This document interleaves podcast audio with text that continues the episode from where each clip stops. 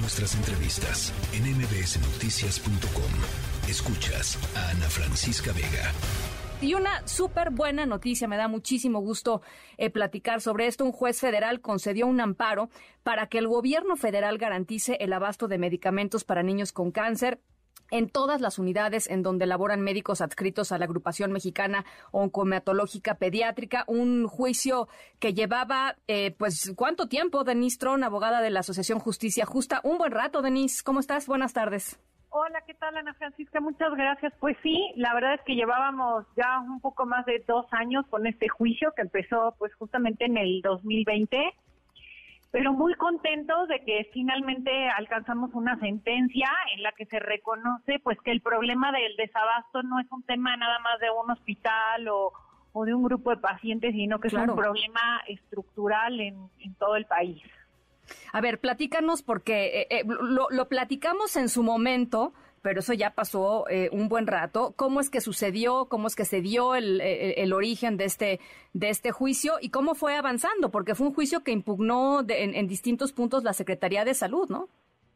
Así es, pues este juicio lo iniciaron eh, eh, la agrupación mexicana que reúne a más de 300 oncólogos pediatras de, de nuestro país y pues la preocupación de ellos era que inicialmente se les estaba acusando del desabasto. Yo creo que eso pues ya pocos lo recordamos porque fue en enero del 2020 donde estaba acusando a algunos médicos del problema de, desabasto de oncológicos y, el punto y por lo que nos buscaron en, justicia justa fue decir, bueno, pues nosotros también somos parte del problema, ¿no? Nosotros estamos viendo, siendo incapaces de de dar tratamiento a los niños, de cumplir con nuestra labor e incluso podemos incurrir en, en algún tipo de responsabilidad. Entonces, este fue el origen del juicio y pues por esto abarca a todo el país, ¿no? A diferencia de otros juicios en los que pues quien acude a, la justicia es el paciente, los papás del paciente.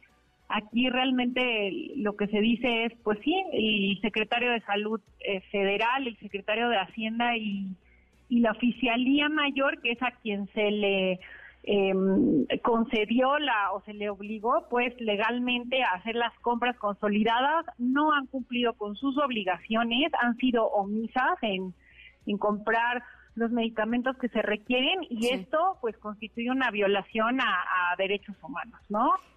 ¿Qué sucede, Denise, si, si no se cumple con esta con este eh, mandato, digamos, del juez?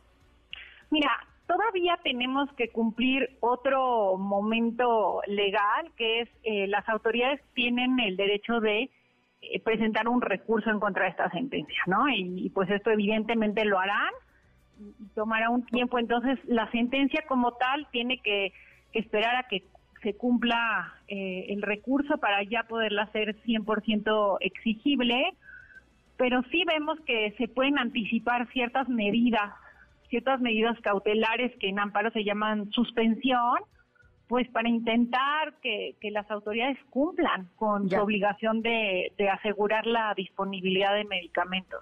Pues sobre todo porque lo que está en juego aquí es la salud de los niños, no estamos hablando de, de, de, otras cosas que, que, no importa, digamos, si se tardan más o, o no. Aquí estamos hablando literalmente de cuestiones muchas veces de vida o muerte, Denise. Sí, efectivamente está de por medio el derecho a la salud, el derecho a la vida. Entonces, pues para nosotros es un, pues una gran felicidad haber llegado a este momento, que, que un juez lo reconozca, ¿no? Porque es una sentencia, pero pareciera que es el inicio, ¿no? Para poder exigir ahora sí a estas autoridades que, que cumplan con las obligaciones que tienen por ley, no es algo que, que tengan la facultad de hacerlo o no, sino que están obligados, ¿no? Legalmente a asegurarles los tratamientos a, los niños. ¿En, Cuánto, ¿En cuánto tiempo se espera que se presente esta, este amparo? ¿Cuántos, eh, ¿Cuánto tiempo tiene eh, en, eh, la, Secretaría de Salud Federal para, para presentar su recurso? Ellos tienen 10 días hábiles, dos semanas, ¿no? Para presentarlo y de ahí tomará pues entre unos cuatro cuatro o seis meses en que ya se resuelva, pero nosotros ya estamos eh, pues trabajando en, las opciones, en los requerimientos que se puedan hacer ya desde el día de hoy. Ahora, dime una cosa, Denise, y perdón que lo pregunte así, pero así me sale. Eh, ¿Qué argumento puede tener la Secretaría de Salud Federal para decir eh, no, no, no voy a dar los medicamentos o no, o no, o no, porque supongo que no, no reconocen que no pueden? pero simplemente, ¿bajo qué argumentos han estado debatiendo y han estado peleando este juicio? Realmente a nosotros sí nos, nos llamó la atención que, que sus argumentos eran eh, yo no soy yo no soy el obligado a comprar esos medicamentos. Pues entonces, ¿quién? Exactamente, es lo que nosotros decíamos, ¿no? Ellos decían, pues son los hospitales en los estados, son las secretarías en los estados, pero a todos luces estas son evasivas de, de, las autoridades porque pues la ley es clarísimo, ¿no? El secretario de salud es la cabeza del Sistema Nacional de Salud, claro.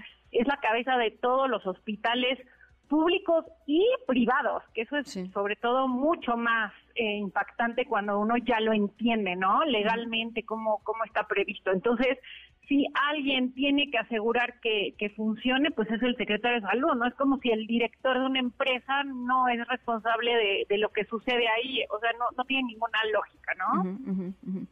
Bueno, pues estaremos viendo qué es lo que les responden, estaremos viendo estos 10 días, por lo pronto, eh, felicidades por este paso que fue muy importante, o sea, este reconocimiento de que efectivamente había eh, eh, derechos que se estaban violando y, y, eso creo que es fundamental, digamos, transitar por el lado eh, jurídico. Y, vamos viendo, Denise, eh, te, parece si hablamos en, esos 10 días, a, ver si efectivamente la Secretaría de Salud eh, pone este recurso y con qué argumentos y a partir de ahí pues seguimos con, con, este tema importantísimo? No, al contrario, Ana Francisca, te agradecemos muchísimo y por supuesto que seguimos en contacto. Muchísimas gracias. Denise Tron, abogada de la Asociación Justicia Justa AC, em, a nombre, pues esto, ¿no? De la Asociación Mexicana de Doctores Pediátricos Oncohematólogos, que decían, pues queremos hacer nuestro trabajo, pero simple y sencillamente no tenemos con qué. No tenemos medicamentos con qué hacer nuestro trabajo y eso viola eh, nuestro derecho y, por supuesto, el derecho de estos niños a la salud. Noticias.